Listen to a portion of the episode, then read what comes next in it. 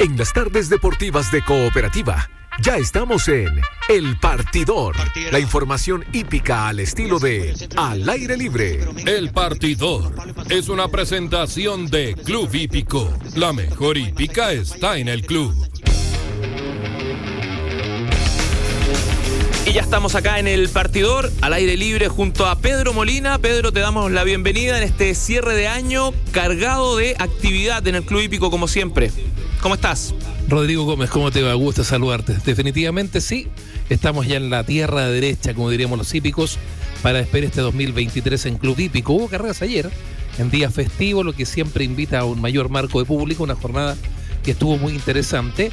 Cuando estamos a tres semanas de despedir la temporada 2023 y todavía quedan cosas importantes que definir en lo que es la hípica puntualmente que se desarrolla todos los viernes, lunes por medio y uno que otro domingo ahí en Club Hípico de Santiago. Excelente, Pedro. Todo el cierre que va a tener el Club Hípico lo habíamos estado conversando semanas atrás, pero comencemos lo que, con lo que se vivió ayer, con esta jornada de día viernes. Antes te quería hacer una pregunta. Eh, generalmente cuando uno ve la hípica, eh, digamos la recta final, como decías tú, tierra derecha, hay un gesto muy típico, que agitan la mano, suenan los dedos, no sé si se alcanza a sonar acá, pero algo tiene tiene un nombre tiene una definición ese gesto tan típico de la tierra derecha cuando ya se define la, carrera Guasquear con la mano. Guasquear, ya. Claro, lo que hace que los jinetes lleven el implemento con el que castigan al ejemplar para, para animarlo, para que comience de ahí más seguramente a hacer un cambio de ritmo. Y tiene una doble definición, es huasca o fusta. Pero en nuestro país digamos que se ocupa mucho más, un 90% el término de huasca. Entonces está esta tradición cuando tu caballo viene avanzando o viene adelante y puede ganar, el público en su mayoría apostador comienza a sacudir el dedo índice, independiente de la mano diestra que se tenga, y este golpea con otra parte de la mano que genera este sonido que hiciste tú, y eso se llama huasquear con la mano. Es como el jinete pega con la huasca de verdad y el público pega con la huasca de mentira, que son los dedos de la mano. Duda resuelta entonces. Duda resuelta con el huasqueo. Oiga, ya, entremos en materia. Viernes 8, ¿qué destacamos en los clásicos fundamentalmente? Claro, hubo, un total de 21 carreras ayer, muy entretenida la reunión, con bastante calor, como ha sido una tónica en los últimos días acá en la región metropolitana, pero Clubico Santiago siempre dispuesto con ese verdadero pulmón verde. Yo veía mucha gente desde la altura ayer ahí apostada en el pasto, pero debajo de unos toldos maravillosos, debajo de árboles frondosos entregando sombra. Así que buena tarde que se puede pasar de muy buena forma ahí en Cluípico. Tuvimos 21 carreras, se destacaron dos clásicos. El primero para muy buenos exponentes del semifondo. Son distintas categorías, Rodrigo. un día corren los velocistas en 1000 o 1200, los fondistas corren 2000 metros, las hembras mayores corren en su distancia y los milleros corren en su distancia más clásica a nivel mundial, la milla, como dice el nombre, 1600 metros. Y en ese sentido, tempranamente tuvimos la disputa del primer clásico, que rindió homenaje a un clásico de la televisión hípica nacional, Vamos a la hípica, se llama el programa que conduce Elías Gómez, tiene más o menos 30, 32 años de presencia. 32 años de presencia en televisión. Por eso se dice que es un clásico de la televisión hípica nacional. No, un hombre con bastante recorrido, Elías Gómez, así que. Pero se le rindió un homenaje con un clásico de 1600 metros. Se esperaba que ganara Outman el favorito y ganó el favorito, que logró su tercera victoria consecutiva justamente en la distancia de 1600 metros. Es un caballo que tiene su edad, sí. ¿ah? Fíjate que un caballo de 7 años, a esta altura más o menos, tendría que tener corridas unas 90 carreras. Él tiene 7 años y ayer corrió su carrera 41. Quiere decir que es un caballo que ha tenido a lo mejor algún inconveniente en su proceso de preparación o en sus condiciones físicas que no, le han permitido desarrollar una campaña mucho más constante. Corre una que otra carrera cada dos, tres meses. Es un caballo que está corriendo las justas, como se dice, pero de muy buen nivel. Completó su tercera victoria consecutiva, ha ganado cuatro de las últimas cinco que ha disputado y definitivamente, como estamos cerrando el año y estamos escogiendo a los campeones por categoría, definitivamente con lo que mostró ayer, Outman se consolida como el campeón millero de la temporada 2023 en el pasto del Crítico. Ahí está, dándose un descanso, como decías tú, o quizás eh, lesiones, preparaciones, lo hacen correr eh, menos que el resto, pero destacándose y obviamente guardando las fuerzas para esas oportunidades justas, como decías tú, Pedro. Te invito para que escuchemos un anuncio bien importante y ya continuamos con más acá en el partidor. El Partidor es una presentación de Club Hípico. La mejor hípica está en el club. Pedro, y continuamos con el triunfo de eh, la yegua Stilium, que está ganando ya su segundo clásico en distancia de 1300. Sí, es una hembra que también apareció ayer para ganar el otro estelar. Los clásicos son las pruebas más relevantes del día. Hubo 21 carreras ayer, Rodrigo, en Club pero hubo dos clásicos. Los clásicos son carreras ya de mayor nivel. Entonces, en ese sentido, después tuvimos la duodécima. Ya ahí aparecieron solamente hembras de 3, 4, 5 años de edad. Son las hembras mayores.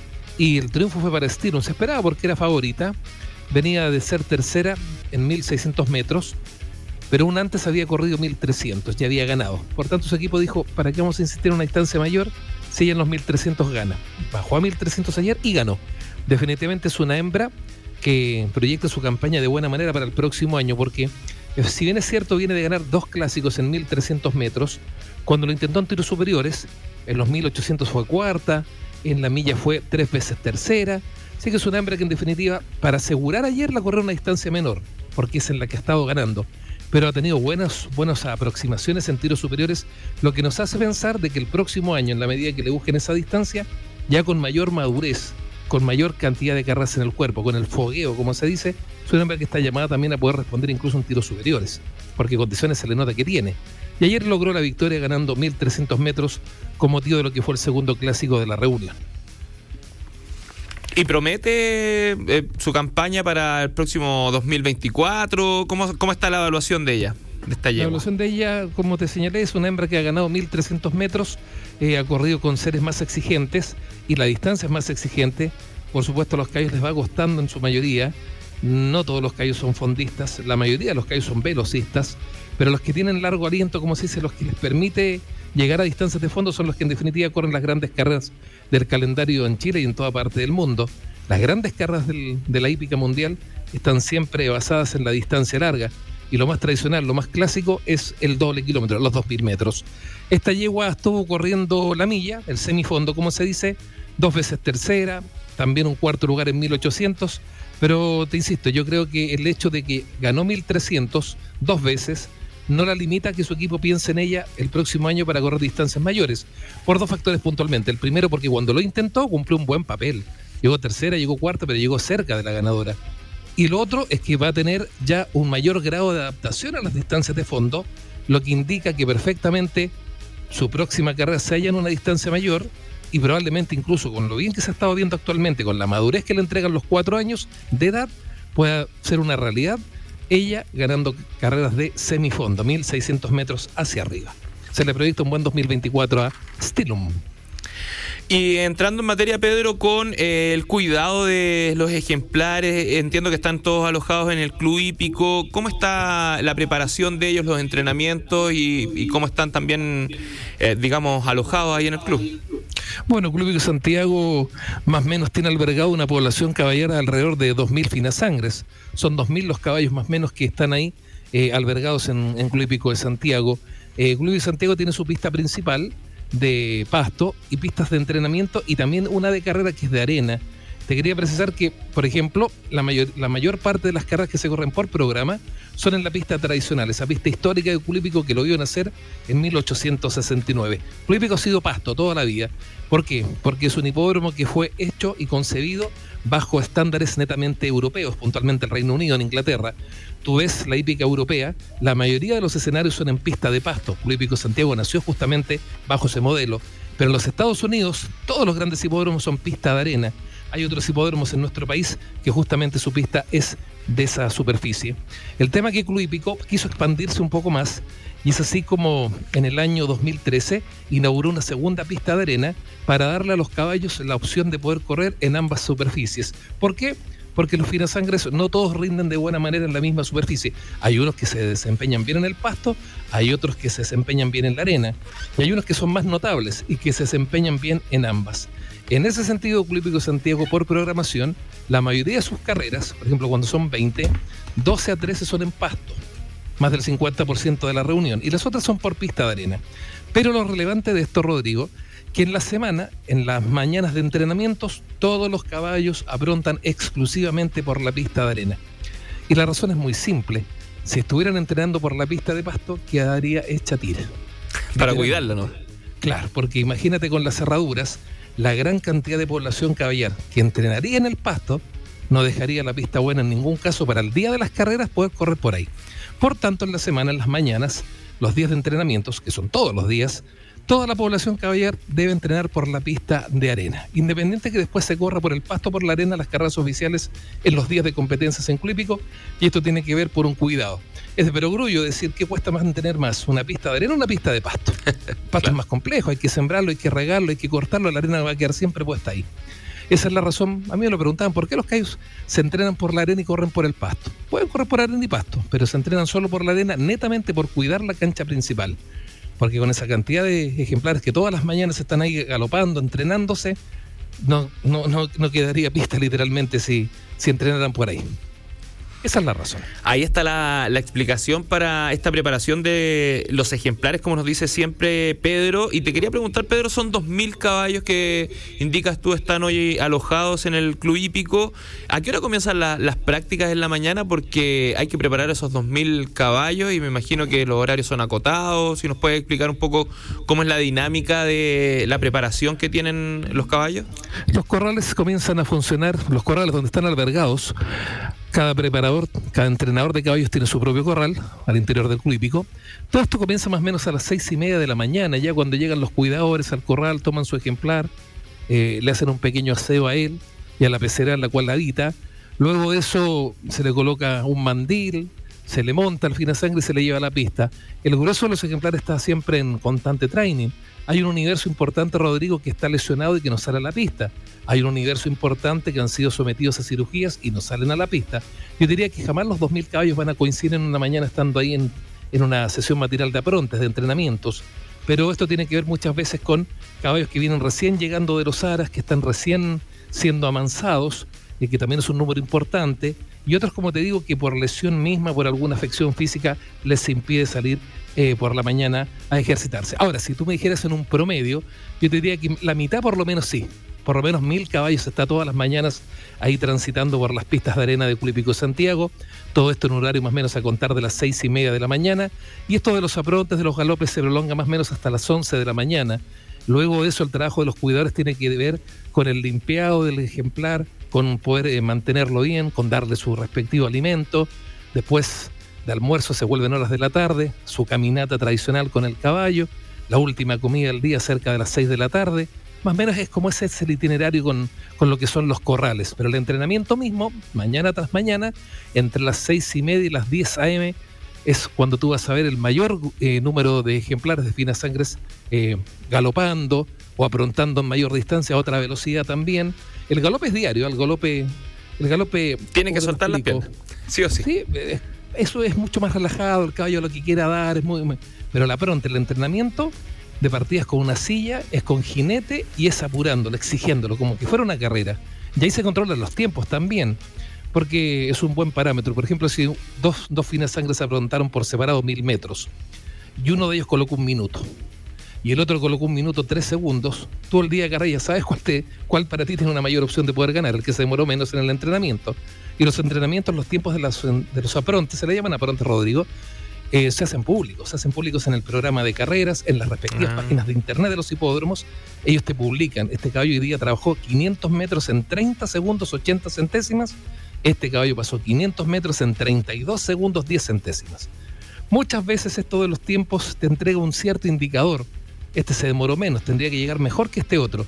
Pero a veces en carreras vienen los estrellones, vienen las partidas malas, las canchas anormales por el barro, hay un sinnúmero de factores, pero como sea, esto de los aprontes te entrega un buen parámetro, es un medidor de opciones a la hora de que el apostador puntualmente tome su mejor elección de lo que él cree puede darse finalmente en esa carrera.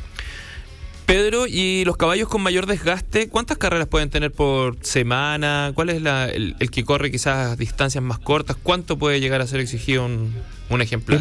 El, desgaste de los caballos, Rodrigo, tiene que ver también con los días de carreras. Por ejemplo, hay caballos, como hablamos en un comienzo de este capítulo del partidor de Outman, que es el mejor millero del momento, que ayer volvió a ganar un clásico de 1600 metros, que ya completó tres victorias consecutivas, que ha ganado cuatro de las últimas cinco carreras en las que ha intervenido pero es un caballo que tiene carreras cada 30 días. Entonces él ganó ayer, por ejemplo, Hoy descansa, mañana también, pero el día lunes y en lo demás, él comienza ya con galopes, galopes.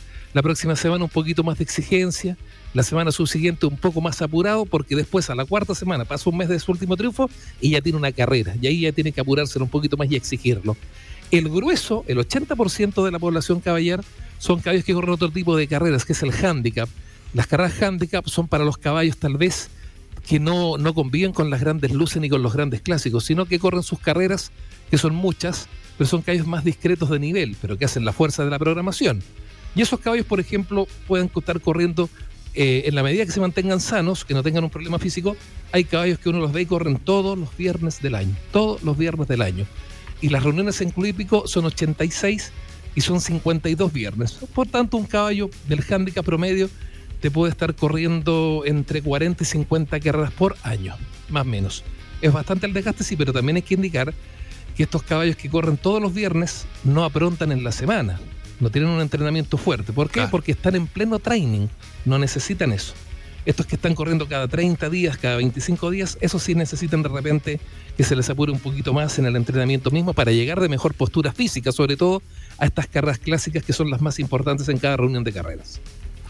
Estamos con Pedro Molina en un nuevo capítulo de El Partidor acá en las tardes deportivas de Al Aire Libre. Y te quería preguntar, eh, Pedro, para que también vayan conociendo nuestros auditores, un poco del tema de los jinetes, los que están marcando esta temporada 2023, algunos nombres destacados y por qué se están destacando. Sí, de todas maneras, Rodrigo, fíjate que este año ha sido una lucha bastante intensa entre dos jinetes por cuerdas separadas este día. Yo, por ejemplo, Joaquín Herrera. Joaquín Herrera hoy día es uno de los tres mejores jinetes del país y es el que más carreras está ganando en Club de Santiago.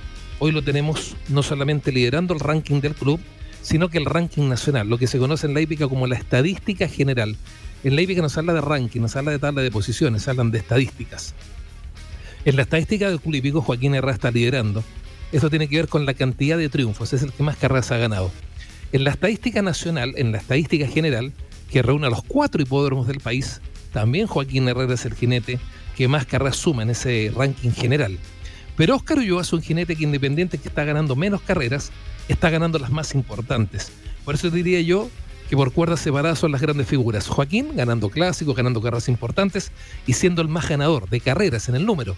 Y Oscar Ulloa en un número menor de triunfos, pero este año, por ejemplo, tuvo la suerte de montarse en un callo extraordinario que no aparecía hace más de 30 años, K-Army, con el que ganó, por ejemplo, el Alberto del Infante, la Polla de Potrillos, el Nacional Ricardo Lyon, el Ensayo, y que la semana anterior fue hasta el Hipódromo Chile y ganó el Saint-Leger. O sea, Oscar Ulloa hoy día, la cantidad de clásicos de carreras importantes le han correspondido mayoritariamente a él. Por tanto, independiente como uno los quiera calificar o clasificar, han sido los dos grandes jinetes que han marcado este 2023 por lejos en nuestra hípica. Joaquín Herrera y Oscar Ulloa. ¿Y aparecen figuras jóvenes también para quizás amagar esta performance para el 2024? Difícil de poder amagarlos porque las figuras jóvenes son, son jinetes que, bueno, el proceso para ser jinete Rodrigo, eh, primero que todo tienen que pasar por los corrales como cuidadores de caballos. Después ellos van demostrando condiciones arriba del caballo y cuando ellos sienten que tienen las condiciones y hay una comisión que los evalúa y que dicen, sí, este muchacho perfectamente podría ser jinete el día de mañana, ya tienen que empezar a, cuidarse todo lo que es el tema del peso, ¿no? No es fácil ser jinete, es, una, es un oficio, una profesión demasiado sacrificada. Piensa tú que hay, jinetes que para correr tienen que estar bajándose día por medio 3, 4 kilos para cumplir con el peso. Eh, se someten a dietas propias. Eh, no son de hacer mucha máquina, porque el hacer máquina, por ejemplo, a diferencia de otros deportes, les van engrosando los músculos y después les cuesta bajar ese peso. Sí son de mucho, son de mucho trote, son de mucho, son de mucho sauna, eh, son de alimentación más acotada, son, son de dieta los jinetes. Entonces los jinetes cuando empiezan a correr tienen que tener muy claro, estos, estos jóvenes que quieren ser jinetes el día de mañana, que tienen que cumplir con un sacrificio en lo que es el tema alimenticio, partiendo de, esa base. El tema es que este año, por ejemplo, aparecieron dos jinetes con mucha proyección. Uno es Bastián Soto, que ha sido el jinete revelación porque de todos los jinetes que empezaron a correr este año en el mes de enero, es el que más carreras ha ganado. Tempranamente marcó la diferencia contra sus pares.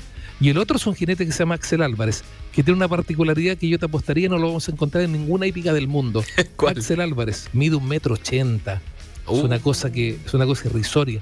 El promedio de los jinetes, Rodrigo, es de un metro cincuenta y siete años atrás y hoy día más o menos el promedio de jinetes tú sabes que va evolucionando la raza y va, va, va cambiando todo. Y hoy día el promedio del jinete no sobrepasa el metro 65 de estatura. Bueno, Axel Álvarez nos echó por tierra toda la media porque mide un metro ochenta. Entonces es tan espigado que uno cuando lo ve abajo del caballo dice, este no puede ser jinete. Cuando lo ve arriba del caballo, ve cómo se contorsiona y se acomoda igual. Siempre se, se prefiere jinetes de una talla media. Jinetes bajitos también es muy complicado, tienen poco alcance de brazos. Pero jinetes tan altos como Axel Álvarez, yo creo que no encontramos en ninguna parte del mundo, pero él lo ha hecho muy bien, ganando hartas carreras, ganando clásicos. Así que Bastián Soto, Axel Álvarez se pelean este año cuál de los dos fue el jinete revelación. Y son también jinetes que se proyectan de buena forma para el próximo año. Eso de amagar a los connotados es más difícil porque tienen que tener por lo menos unos 5 o 6 años de experiencia, trayectoria, para poder ponerse al lado de un Joaquín Herrera, de un Oscar Ulloa, de un, de un Luis Tor, de un Jaime Medina, de un Jorge Alejandro González, que son las grandes estrellas de la fusta nacional. Pero son jinetes que a medida van agarrando experiencia, 3, 4 años más o menos, yo calculo, pueden ya llegar a un, buen, a un nivel en el que le pueden pelear a los connotados, a los que año tras año marcan la diferencia en los distintos hipódromos y puntualmente en Club Hípico de Santiago. Y importante también, eh, Pedro, ¿qué pasa con las mujeres? Nuestras jinetes. Sí, tenemos, tenemos yoquetas, eh, tenemos a Leslie González, tenemos a Anita Edo, tenemos a una danesa que se enamoró de Chile y no se fue nunca más, Catherine Wailby. Claro, la Katy, como le dice todo el ambiente. Sí, tenemos tres yoquetas en ejercicio, otras que se fueron retirando por distintas razones, pero en definitiva, eh, yo te diría, Leslie González, ¿sabes? Una, es una muchacha que hace poco nos representó en un torneo internacional de yoquetas, eh, con las mejores de Canadá, de Inglaterra, del Reino Unido, de Brasil, de Chile, Mira, de Argentina, que también es potencia, sí. Y en la primera de las carreras que corrió perdió al final, llegó segunda, así que hace muy poco estuvo en un torneo internacional nuestra Leslie y sacó la tarea adelante. Y es una mujer que le ha ganado la vida porque fíjate que tuvo una rodada en agosto del 2021 que fue, fue considerable, estuvo, estuvo en un estado más menos crítico, salió adelante, todos pensamos que con eso el retiro era inminente, pero ella, la pasión por estar corriendo, la pasión por estar montada en un fina sangre y de competir, la hizo volver, le costó, le costó más de un año volver a, a estar físicamente bien, lo consiguió, está de regreso y está corriendo y eso es muy importante porque también esto de la hípica tiene que ver con esto de poder darle la vuelta a la mano al destino, un destino que por ahí se le comenzó a poner muy oscuro en agosto del 2021, una muy fea rodada que tuvo, eh, le cayó el callo literalmente encima de la cabeza cuando cayeron Chuta. juntos, pero en definitiva las ganas de querer estar y, y tuvo la suerte de recuperarse físicamente también. Eh, así que por eso te digo que también es un, es un motivo importante tenerla porque es una mujer que quiso doblegar al, al destino y lo, lo consiguió, sigue corriendo y hasta aquí por lo menos no ha tenido ningún inconveniente. Avanza este bloque de El Partidor junto a Pedro Molina. Avanza también el calendario. Estamos a sábado 9, Pedro. Y este viernes 15 se adelanta una jornada bien interesante en Club Hípico. Sí, vamos a tener carreras en lo más inmediato, como tú decías, Rodrigo, este próximo viernes 15, la actividad en Club de Santiago. Ese día vamos a tener, por ejemplo, un clásico de 1600 metros, pero a diferencia, aquí viene también el cambio de categoría. Ayer decíamos Outman, el mejor millero del momento, ganó su tercera carrera en 1600 metros, pero por el pasto. El próximo viernes 15 se corre una carrera de 1600 metros eh, con nombre de, premio de Mancomunidad de Australia. Tú sabes que Club Hípico siempre rinde homenaje a ciertas entidades. Eh, hay un clásico también en nuestra hípica, y Ivo Bay lo sabe muy bien, el premio Radio Cooperativa, que se disputa en el mes de junio. Mira, En definitiva, sí. En el más importante de todos. del más importante de la hípica chilena, pero por lejos. ¿ah? El homenaje al 93.3. Fíjate que Mancomunidad de Australia será sobre 1600 metros, pero por la pista de arena.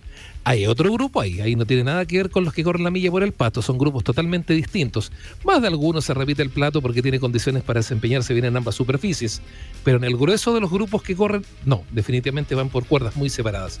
Y se va a correr otro clásico, el premio TV Turf Móvil, que reconoce la importancia de una plataforma que tú puedes tener en el celular, ver las carreras, los resultados, la programación, es, muy, es, un- es una, es una aplicación muy completa, TV Turf Móvil, y ahí va a haber un clásico de 1300 metros por el pato. Eso es lo más relevante del viernes 15, después habrá carreras el viernes 22, habrá carreras, escucha bien Rodrigo, el domingo 24 de diciembre, en vísperas de Navidad. Esperando al viejito. Sí, pero va a ser una reunión mucho más acotada que va a alargar a eso de las 10 y media de la mañana y a las 7 de la tarde todo el mundo para la casa. Y la última del año, es el cierre de la temporada para Club Hípico. El viernes 29 de diciembre y ahí se corre el último gran clásico del año. Siempre las hembras cerrando la temporada. Los grandes clásicos son los de Grupo 1, son los grandes slam del tenis. Se corren las Oaks con el auspicio de Faceit Tipton. Faceit Tipton es una de las más prestigiosas casas de remates en los Estados Unidos. No es fácil tener sponsor de ese nivel. Fíjate que los últimos clásicos latinoamericanos que se corrieron en Chile y afuera tuvieron el auspicio de Longines. Ahora, esta casa de remates, Faceit Tipton, viene hace 2-3 años auspiciando este clásico femenino, las Oaks, en Club Hípico. Todo eso el viernes 29. Es el último grupo 1 del año, es el último día de carreras en Club Hípico por lo que este año se refiere y será el término de la temporada, caerá la cortina y de ahí esperar lo que pueda pasar seguramente retomando el viernes 5 de enero. Pedro, y bueno, sabemos tu larga trayectoria siempre en la hípica nacional, esta temporada 2023, ¿qué temporada estás terminando tú en, la cobertura? Yo, yo comencé con mi práctica profesional en el verano del 97 y de ahí en el diario La Tercera, luego en el diario La Nación, revista Fusta y desde el comienzo del canal Teletrack Televisión que estamos ahí desde el 2000, así que yo te diría que ahora en enero próximo estaría cumpliendo 27 años ejerciendo la profesión y en el rubro netamente hípico. Notable. ¿Y algún aspecto que te genere expectativas para el 2024 y que tú sientas que es necesario destacar de este 2023 con tanto tiempo ahí al lado de la hípica? Sí, de todas maneras, yo te lo decía, eh, nuestra actividad tiene más de 160 años de historia. Culípico Santiago tiene 154 años de historia porque fue fundado en 1869. Es la Casa del Ensayo, que es el clásico más antiguo de Latinoamérica, y el segundo más antiguo de América, superado solamente por un año, por la gran carrera de Nueva York, el Belmont Stakes, que se corre allá en el hipódromo de Belmont Park. Ese clásico es un año mayor que el hípico, es de 1872. Eh, perdón, el ensayo, eh, el clásico. Y el ensayo es de 1873. ¿Qué te quiero decir que me genera expectativa? Me genera expectativa el caballo que Army. Eh, hasta, hasta hace muy poco tiempo, el mejor de la historia había sido Wolf, el gran campeón del año 1990. Ganó ocho carreras de las ocho que corrió y ganó la triple corona nacional. No hay nada más importante que en la hípica chilena, Rodrigo, que poder ganar la triple corona nacional, es decir, ganar las tres grandes carreras de los tres principales hipódromos. Todo arranca con el ensayo en el club luego viene el Saint Leger en el hipódromo Chile y todo finaliza en febrero con el derby en la quinta región, en el Valparaíso Sporting, allá en Viña del Mar. Wolf lo consiguió y fue lo último que pasó en cuanto a ganar ese certamen con un ejemplar en el verano de 1991. De ahí en más ha costado mucho. Pero este año Key Army ganó el ensayo completando ocho triunfos en ocho carreras corridas. Se esperaba su exportación, se hablaban de dos millones de dólares por venta, que todavía está la opción de que pueda ir al Turf de Hong Kong. Más o menos eso se está pagando por un buen caballo en Chile, Rodrigo. Dos millones de dólares. Eso es lo que está tasado Key Army. Pero su dueño dijo, no, yo quiero darme un gusto primero a ver si puedo ganar la triple corona nacional. Entonces la semana anterior fue hasta el hipódromo Chile, a ver si podía ganar la segunda etapa, y ganó el Saint Leger. ¿Qué es lo que me genera expectativas? Con este gran campeón que se formó, que corrió y que todo lo que aprendió lo hizo en club hípico. Hay que decir, es un campeón del club hípico, es un campeón del pasto. Ganó en la arena del hipódromo la semana anterior y el 4 de febrero tendrá que presentarse en el Valparaíso Sporting de Viña del Mar para correr el derby y si gana el derby habrá ganado la triple corona nacional y de ahí posiblemente se pueda ir exportado en una cifra supramillonaria. Eso me genera mucha expectativa ya, pensando en el comienzo del verano, domingo 4 de febrero. Ahí está, la proyección de Pedro Molina en este cierre de 2023 y proyectando también, obviamente, el 2024 con los ejemplares que pueden hacer historia en la hípica nacional. Como siempre, te queremos agradecer, eh, Pedro, por este tiempo acá en las tardes deportivas de Al Aire Libre. Un abrazo para ti, Rodrigo, que estén todos muy bien. La pausa y viene más, acá en Cooperativa. Fue El Partidor, una presentación de Club Hípico. La mejor hípica está en el club. Cooperativa, todas las noticias, todos los deportes, todo el día. Pausa y ya volvemos con toda la información de las tardes deportivas al aire libre en Cooperativa. Cuando nos acompaña un partner digital como Movistar Empresas,